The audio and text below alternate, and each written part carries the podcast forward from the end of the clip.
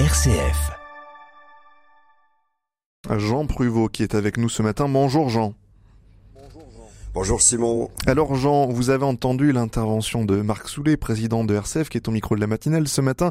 Et le mot que nous avons choisi d'examiner ce matin, c'est le mot humanité. Oui, alors voilà un mot que nous avons évoqué en décembre dernier, ce qui prouve hein, à quel point il est important et sans doute plus nécessaire que jamais en ces temps troublés de guerre, de tensions internationales et d'amour, comme on vient de l'exprimer.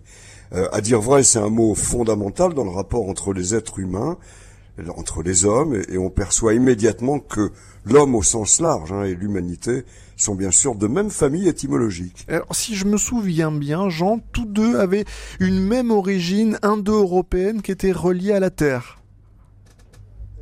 Eh bien, Simon, la mémoire ne vous fait pas défaut.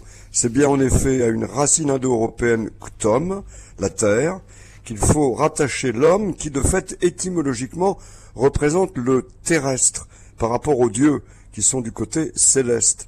Et ce rattachement fondamental est en réalité bien oublié alors qu'il nous rappelle un autre mot de même racine, humus, la terre, notre condition finale, qui consiste d'abord à être inhumé. Alors concernant le mot humanité, il est apparu en 1119 pour désigner l'ensemble des caractères constituant la nature humaine, et en réalité la première fois qu'il entre dans un dictionnaire, c'est en 1571 dans le dictionnaire intitulé Épithète que l'on doit à Maurice de la Porte, rassemblant sous quelques mots fondamentaux bah, les adjectifs qui peuvent le qualifier. Alors voilà la liste qu'il propose pour le mot humanité. Humanité douce, courtoise, affable, bénigne, française, débonnaire, facile, modeste, singulière, libérale.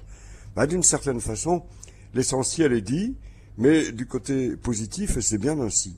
Lorsque le mot est pour la première fois défini dans un dictionnaire, celui de Pierre Richelet en 1681, il représente en fait déjà euh, plusieurs sens. En tout premier, c'est un terme de théologie.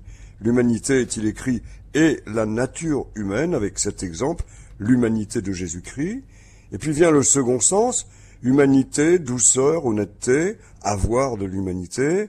Et enfin, au pluriel, il signifie, souligne Richelet, la connaissance des poètes et des orateurs. Et il se dit particulièrement en parlant des classes de seconde et de rhétorique. Alors voilà d'où vient l'expression plaisante avoir fait ces humanités pour évoquer nos études, notamment littéraires. Enfin, au XVIIe siècle, existait une expression euh, amusante, aujourd'hui euh, disparue. Une expression que vous allez nous livrer, Jean.